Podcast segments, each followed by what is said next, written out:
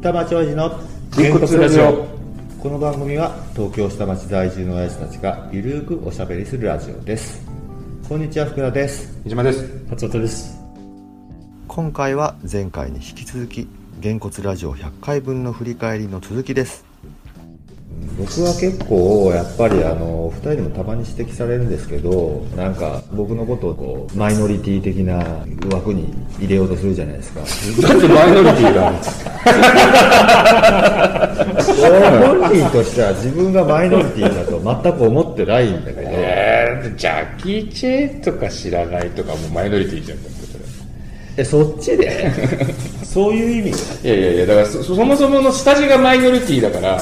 そこから進むべきカルチャーもマイノリティに行くしかないんじゃないかなと思うわけよそうなんだだから、ね、僕が一人話がそこでこう合わないところを、まあ、面白おかしく扱ってくれる分にはいいんですけど、まあ、たまにほらあのトレパクの時とかもめっちゃ暴走してしかもまたね浅井さん浅井さんがいたのにもかかわらず暴走したっていう浅井ちゃんドン引き会だもんねこれね俺はでも個人的な意見で言わせてもらうとさ、トレースしちゃってって言ってもさ一生懸命書いてんでしょその人いやはっきり言いますけなんどか、これはやっぱりオリジナルがあるものに関して言えば、オリジナルを守ることも大事なんですよ。何でもパクっていいかっていうと、そこはないので、そこを野放しするわけにはいかないんですよ、どうしても。なんか現代美術ってさこうそういうのってあるじゃんそれはオマージュだったり、オリジナルのものが何っていうのは、最初から明かしてるでしょ。あそれならいいのじゃないから問題なんですよ、これ。ああそパっクっかててさらに言うとこの琴をつみさんの場合は私がやってるのは全てオリジナルですと言い切ってるんだけどそうじゃないんじゃないんですかっていうところが問題になってるわけで僕の中では結構思い出かなあれ、3回にわたってやったからね結構あ前中後編そうだねという感じですねヒートしすぎて そうだね三部作じゃん感じたもんこれも面白かったでも浅井ちゃんのこの自動車業界の話も面白かったけどねかっちゃんと浅井ちゃんの、あ自分だやっぱりねあの絡めて知らないことってすごい、ほらまあ電気自動車の話とかさ、んプログラミングから入ってこうって言ってたじゃんうんあの辺の話ってはあっていうのはね、まあ、それを目論んで、まあ、2人やっていただきたいっつってやってもらったんで、で今あれなんですよね自動車って結構なんていうのかな機械的につながってる分って非常に少ないですよねハンドルとかアクセルブレーキなんかも全部電気信号でバーって流れてるだけなんで、そこで故障が起きちゃうともうえらいことになるよねっていうのがあるんですよねうんうん、そうですよね。昔みたいにワイヤー引っ張ったら違う動いてそっちが動いてとは違いますもんね。で、ねそうなんですよ全ね部電気線で繋がってるから。そうじゃあ今言ったようなその故障を検出するとか、うんうんまあ、故障が起きた時どうするかとか、まあ、そういうのを今私が言ったようなのってだいぶそう仕事です的にね。今関係してる感じですかね。そうですね。だから OBD とか、オンボードダイアグノーシスって、自己検知みたいなのは、あの、壊れてることを検知するっていう、あの、もともとあの、アメリカとかってあの、車検の制度がないうんので、あの売るのに、まあ、最初も出たけど、認可ってあるじゃないですか、はいはい、エミッションというか、排気ガスがどれぐらい一定値に収まっているようにとかっていう、そういう規制があるのに対して、車壊れたら、一生懸命排気ガスをきれいにした正常な車をいっぱい作っても、1台ぶっ壊れた車がいて、有害ガス出しまくったら、もうそもそも意味がないって話になってしまうので、法規制にマッチしなくなるような故障があったら、それはユーザーに、ドライバーに知らせなさいっていうのがあるんですね。だからまあ、車で言うと、大きいところというか、わかりやすく言うと、その、触媒とか、排気ガスきれいにするために触媒とかついてるじゃないですか。うんこの辺が例えば壊れたら、それ壊れてるよっていうことを、ユーザーはそれは触媒壊れたり割れたりしてもわかんないから、チェックランプをつけて分かるようにしなさいっていう、もうそれは法的に決められてるんですね。それが壊れた時はエンジンのチェックランプをつけるっていうそういうようなこのセンサーが壊れたらつけるとかどういう故障に対してつけるかっていうのも法的なものなんでも結構厳しく決められてはいるんですけどそういうあの壊れた時に通知させるっていうところは結構ありますでもさ僕はなんかもうガチガチの文系なんですけど飯島さんってちょっと半分理系っぽいとこ持ってるじゃないですかなんとなく知識的に、うんハイブリッドじゃないですか、うん。だからなんか僕は全然入っていけないからこういう理系の話はでも別に俺数学とかないよ。でもななんとなく分かるじゃん結局さ、ゲーム業界ってちょっとそういうの分かんないとダメな業界だからじゃないなのかな分かんない。結構でもさまあ言葉悪いかもしれないけど広く浅くなんだあそうね結構広いんだよそうね知ってる知識として、うんそうそうそうそこうはすごい深くはないと思ったうん、でもねそれがねうまい具合に深くない部分もさらけ出せるから偉いんですよこの人え何々分かんないからそれそれそれ何何って聞ける人ってねそうじゃない人っているじゃないですか間違ってても間違ってんの平気で喋れるとかいけるじゃないですかあ元がほらいい加減だから。そうそうそこがいいのよじゃあいい加減なんでしょいやいい加減なんだよそっかいい加適当減に言ってるからねで。もそれが大事な の本当にあの広く浅くをするにはだから例えばそれがすごい発揮できてるのが年末のあの5人集まった時おあの忘年会忘年会編あれー、もあ一応4回ぐらいに分けてるん4で回あすよるね、トルコの話、ゲーセンの話自動車三つ子ちゃんと、あ、うん。ね、でそれが実はそれぞれなんですようん。ハカンさんのトルコの話、でゲーセンは飯島さんでしょ、うん。で、浅井ちゃん。浅井さんがあって三つ子の話があってってあるんですけど、これどれもねあの綺麗に飯島さん絡んで喋ってるんですよおう。トルコの話特にやっぱり話としてはもうどうしてもハカンさん暴走会じゃないですか、基本的に、だけどうまいことね入っていってるんですよ一人博野さんを止められる人はいないよ。そうだねえ話し続けだもんねでねまたねハカンさんの話ってでも俺好きな話に近いのよ、あの人ほらガイドをやってたから、トルコの遺跡とかすごい好きだったから、でそういうのっていうと、あの人は盛り上がっちゃって、うんそうどんどん進んじゃうでしょ、でどんどんどんどん置いていくぼりでしょ、うん置いてけ ぼりだけどちゃんとついてくじゃんそうねだからまあだからハカンさんだからいいけどこれ俺全然興味ない例えばどこだろうなアイスランドとか、だだから多分何にもできないと思うまあ何のボールも投げられないと思うまあでも知らない普通そう寒いんでしょこれ、多終わっちゃうね分ねうんそうそう、トルコに行く日本人もこれから増えると思いますよ。なんかトルコね行ってみたいけどね。あの歴史もあるし、なんかヒッタイトの人多いです。ヒッタイト時代の人にね。ヒッタイトそうその昔のヒッタイトこの金属を見つけてる鉄器を作ったの鉄器を作ってるそうそう鉄を作ったのがヒッタイトあとエジプトと一緒最初はね戦って勝ってシグリスユーフラテス文明そうそうそうそう 法律が違うから日本の法律に似てるから、なぜなら昔その時代でも女が強い法律で離婚したらもらえることがいろいろね立場一緒とか、なんか日本も一緒だったので昔とね私もガイドしてる時みんなついてな日本ももうこれだって昔はね女強かったんです歴史的に見たらねこう法律的に守れていたんですけどそのなぜか当地で女の人はねあの価値観なんていうの権力がなくなっちゃった、で昔は一緒だった。だからそこの人々の時代でも男と女一緒一緒だった。そういう法律とかいろんなこと見るとみんな日本人好きだった歴史的にも。なんか日本の女性はトルコ人にめちゃくちゃモテるらしいよってあそうそうそうそう。もうすっごい声かけられまくるえー、そうですいやこういうなんか、こっちの目が好きだからトルコ人はね。ハカンさんはじゃあ奥さんとはどこで知り合ったのガイドしてる時。 MC 抜けなんだこ れそうそうだいやだから誘ったんだよもともいやいや誘ったじゃなくてこれは光雄君の趣味の会ですからね そうなんですよあそうなのあ違うのとあれまあまあまあそう光ね雄君の趣味を見つけるためのまあまあねれじゃないですかそうまねあ最初はそうそうね一番最初に出たそう光代さんの趣味でそうねやろうよって僕は一応言ったけうどん光代さんのためにやってるのかそうあそっかそうそうそうれは僕の認識違いだった僕がイラストで勝手にやってるのは違うのね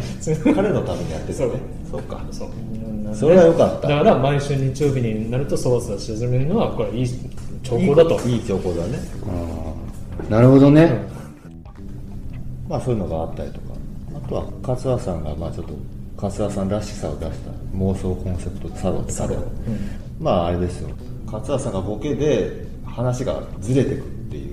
一歩も出したのはこの辺から、ここここここですここですかここそれは申し訳ないあの斧持った人たちがやってくるところですねもともとはだから飯島さんが何やりたいの俺ってなんかこういう中国茶とか出すサローとかやりたいんだよねっていうのをなんとなく妄想で喋ってたらじゃあこういうのやるのっていうので勝田さんがいやでもねそれすごいのは喋ってるだけなのよ、でもサローとは何なのかっつってちゃんとこうなんかカタカタカタっていう階段があって、竹の枠みたいのがあってっていうのを多分2人とも同じようにイメージできてて、そこに群がってくる斧をこうやって持って斧をおーって言ってくる人たちの映画をちゃんと見てるって下地があって、それでちゃんとボケを拾えるっていうね、うん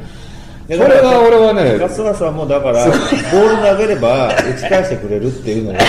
だ大体投げれば返してくれるっていうのはうんそあるうだよねうんそれがね結構ねだからピタッとはまった時は面白いのよ、うそれがだからそのこの時は多分そのどっちもジャッキーの映画をよく分かってるというか、あでもそれでいうとこの間の昨日のちょうど朝の LINE もちょっと思ったのは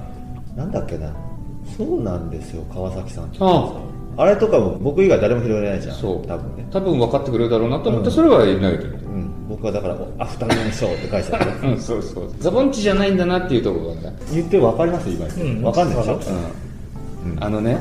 ザボンチでね、おお、サブちゃんですって今いるじゃん、あの人たちの漫才の中で、そうなんですよ、川崎さんっていうネタ方、うんそうそうそうそれがもともとアフタヌーンショーっていうお昼のワイドショー番組があって、川崎慶三っていう人が司会なんですよ、うんでそれに対して山本浩一さんっていう俳優さんがいるんですけど、まあ、なんかのリポートとかの話を振るときに「そうなんですよ川崎さん」っていうのを言ってたってもともと番組があって、それをパロディー化したのがザ・ボンチの漫才なんですよ、でザ・ボンチで実はその漫才ブームの時に「恋のボンチシート」って言ってベスト10に出るぐらいヒットしたのその歌が、そのワンフレーズにも、うんあったあったあった、そうそうそう、 A 多地分点から B 地点までって歌があるんですけどそれの中のフレーズには「そうなんですよ川崎さん」ってあるのでその頃小学生みんな知ってるフレーズなんですけど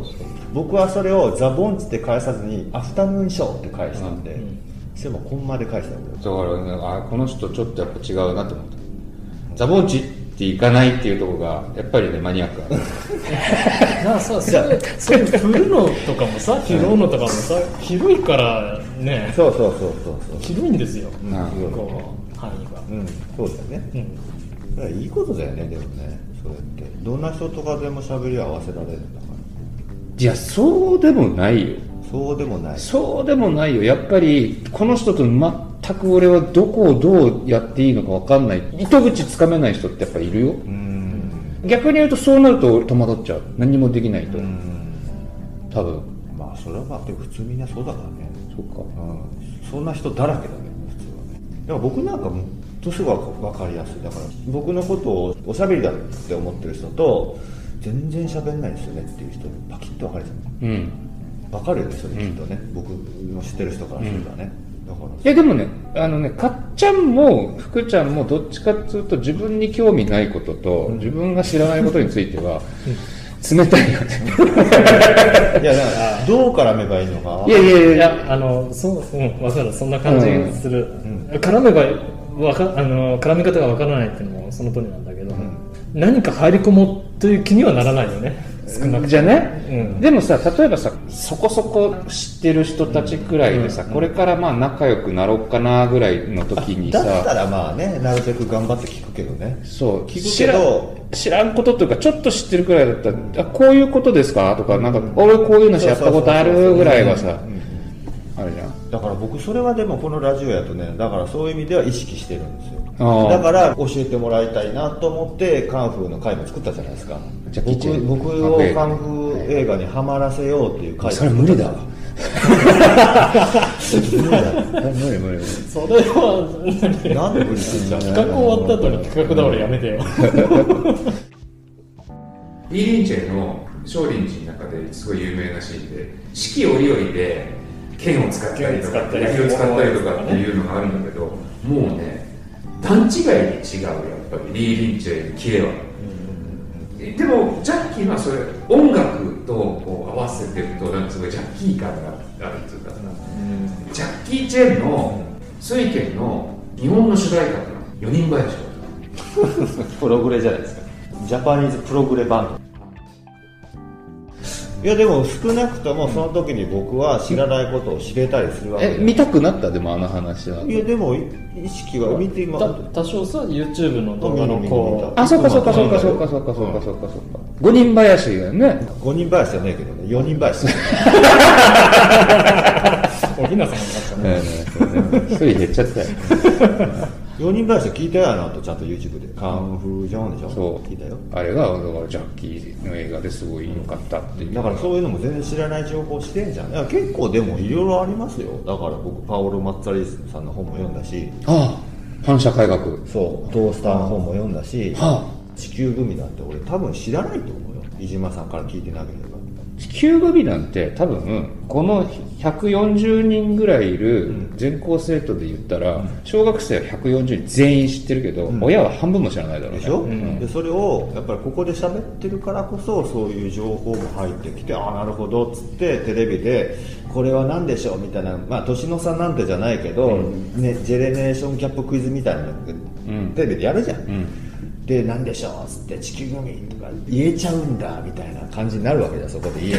えながら ちょっとお父さん知ってるよ的なこう感じを醸し出せる、まあ、子供たちはまあ全然興味ないかもしれないけどちょっとそこで出せるのはまあありがたいことだなと思いますよ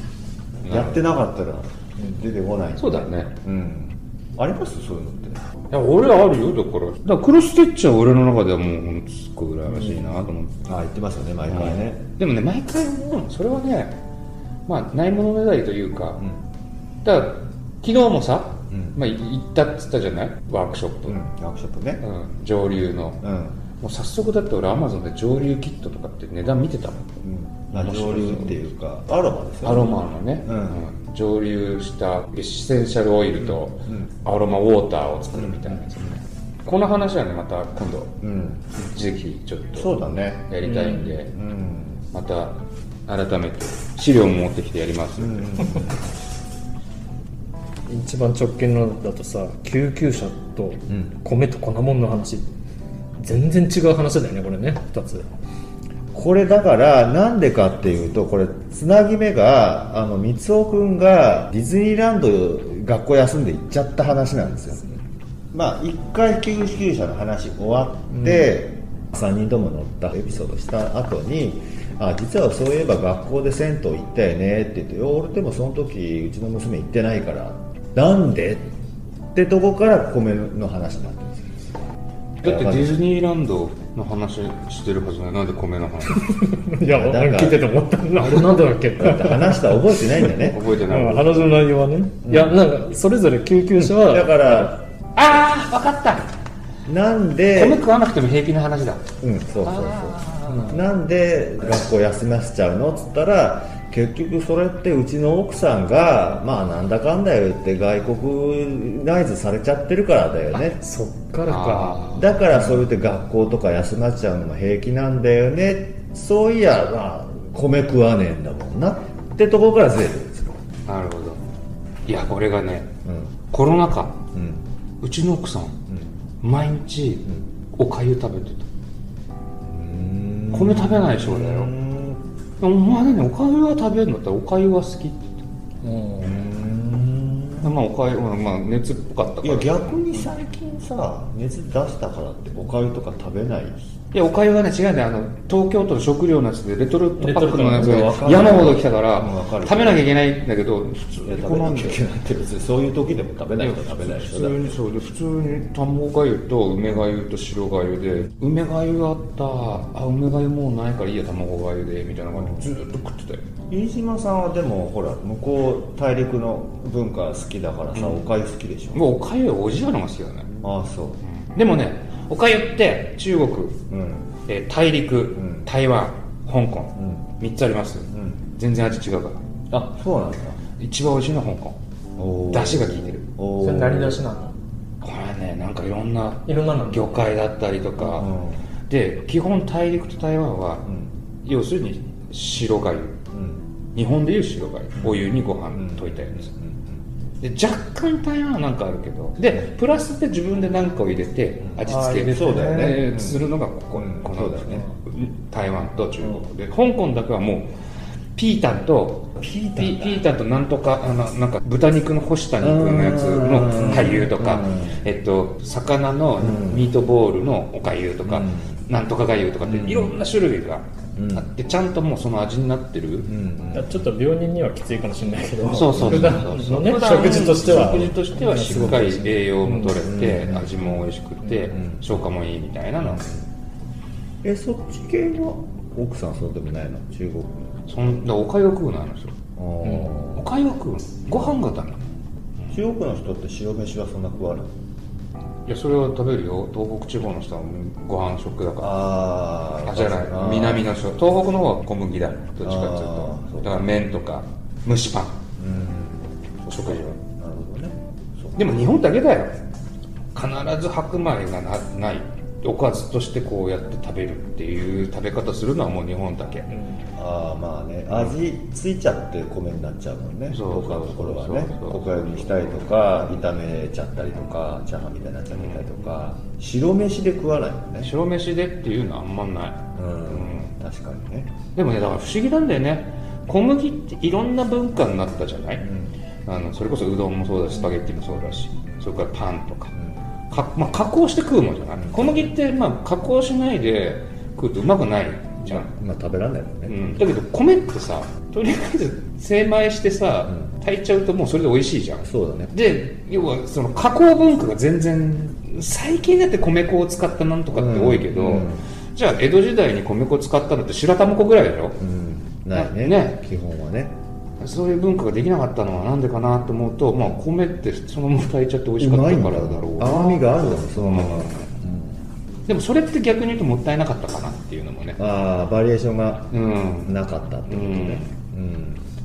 逆に加工したら使いにくいのかなどうなんだろ米粉、うん使いにくいねう、うん、そういうことなんだろううね、ん